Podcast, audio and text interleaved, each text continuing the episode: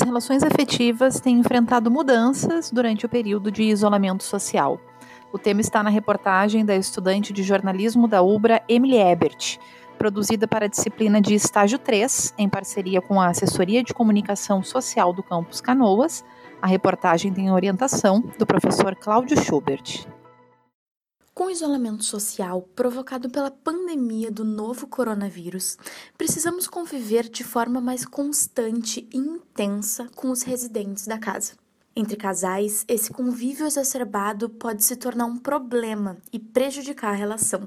Segundo o psiquiatra e docente do curso de medicina da UBRA, Manuel Garcia, um dos motivos que explicaria esse fenômeno está inteiramente ligado à busca pela diminuição do tédio. É, realmente não é fácil enfrentar algo que a gente não está acostumado, que é o convívio extremo, assim, no dia a dia, em virtude do isolamento, né?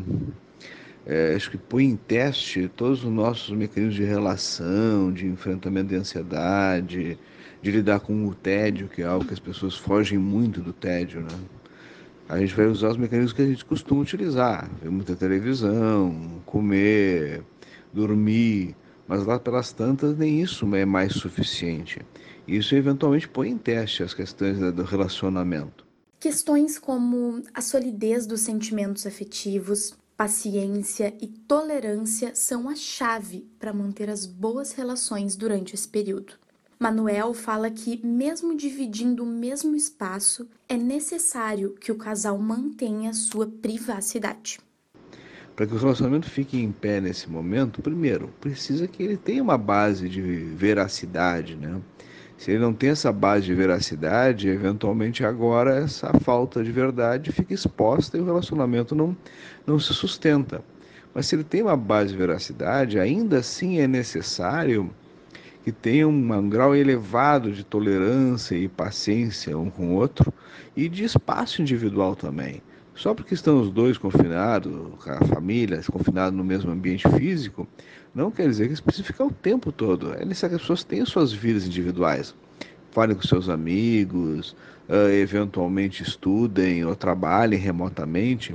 Isso ajuda a criar um ambiente de rotina e de continuidade da vida comum para que as pessoas possam ficar melhor, ter seu mecanismo de esvaziamento das suas ansiedades, das suas tensões. Outro ponto que pode ser afetado pelo excesso na convivência são as relações sexuais. Sabemos que, por ser algo extremamente individual, a forma como cada casal vai lidar com seus desejos sexuais nesse momento é diferente. Por vivermos um período de crise em vários âmbitos sociais, é normal que a vida sexual fique menos ativa. Eventualmente, numa situação como essa, pode acontecer o incremento da vida sexual se há uma proximidade aumentada, um carinho aumentado, um desejo aumentado, eventualmente se incrementa a vida sexual. Mas, ao mesmo tempo, vivemos um período de crise econômica, crise social, ameaça de desemprego uh, e a mesma tensão do próprio isolamento. Então, nem sempre existe um incremento da vida sexual. Eventualmente, pode haver um decréscimo de um ou dos dois parceiros na questão da, do interesse sexual, do desejo sexual, do prazer, né? Para enfrentar o isolamento social e os sentimentos negativos de incertezas e ansiedades, Manuel deu algumas dicas. É difícil enfrentar essa angústia. O primeiro passo no enfrentamento da angústia é a gente manter uma rotina. Tem horário para levantar, horário para fazer as nossas coisas, horário para trabalhar, horário para estudar, horário para o nosso lazer. Tem que ter horário para nossas coisas para a gente poder manter uma rotina que imite a rotina do dia a dia e isso nos permite que a gente tenha uma organização mínima e isso diminui a nossa ansiedade.